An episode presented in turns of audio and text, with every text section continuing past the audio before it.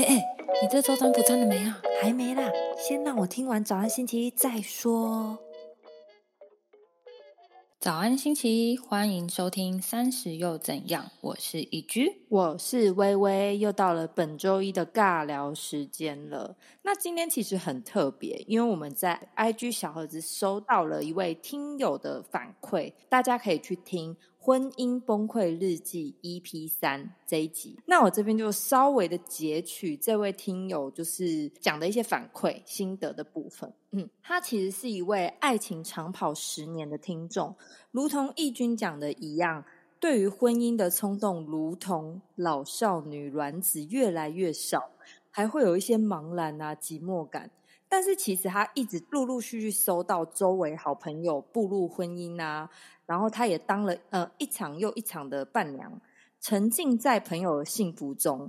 慢慢的，他开始意识到，就跟我们一样，踏入了三十岁。他突然对于结婚这个议题有了一些醒思，比如说，他会觉得说：“哦，我有必要结婚吧？婚姻对我来说是什么意义？现在的生活很好啊，为什么要结婚？或者是三十岁事业又无成，不然干脆结婚？会有这样的反思。当你可能迈入比较再年长一点的时候，比如说你遇到生病的时候，那。有没有人可以帮他签单子？其实他内心的小剧场就开始形成一种茫然啊、焦虑的心情。其实他对于这样的茫然，他居然跑去结婚了，他自己觉得很不可思议。结完婚之后，他他其实想要跟我们说，就是他听完了这一集，他对于婚姻有一些新的见解。总言之，这位听友就在三十岁这一个时间呢，他就非常的焦虑啊、不安啊，一直在。跟自己的内心争辩，后来呢，他就在这一年呢，陆陆续续发生了一些机缘，他就竟然去结婚了。天哪，也太不可思议了吧！后来呢，他对于结婚这件事情、婚姻这件事情有新的见解。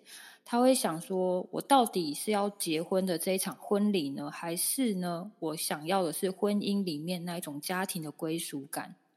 嗯，后来他自己内心这样想过之后，他真的觉得。婚礼对他来说就只是宾客吃的开心，不管在哪里，可能在沙滩或者是路边的流水席，他都觉得 OK。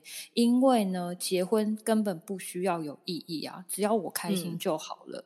突然他就那一种 什么都 OK 的那种能量都来了。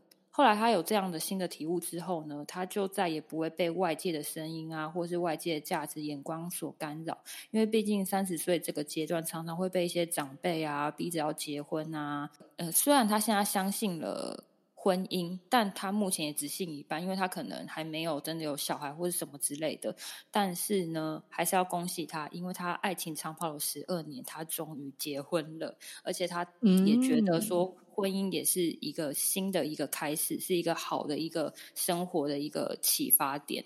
嗯，恭喜这位听友，真的很恭喜。其实我觉得蛮好，是他的转折刚好很简速的讲完了三十岁左右的女性对于结婚这件事情的起承转合的焦虑，一开始的害怕、茫然，然后到真的要结婚吗？结婚的意义是什么？然后再到结完婚之后。也会想说，到底是不是该相信婚姻这件事情？嗯，对他真实的人生体验，恰巧的，就是在这个时候发生了。恭喜你，恭喜你，这位听友。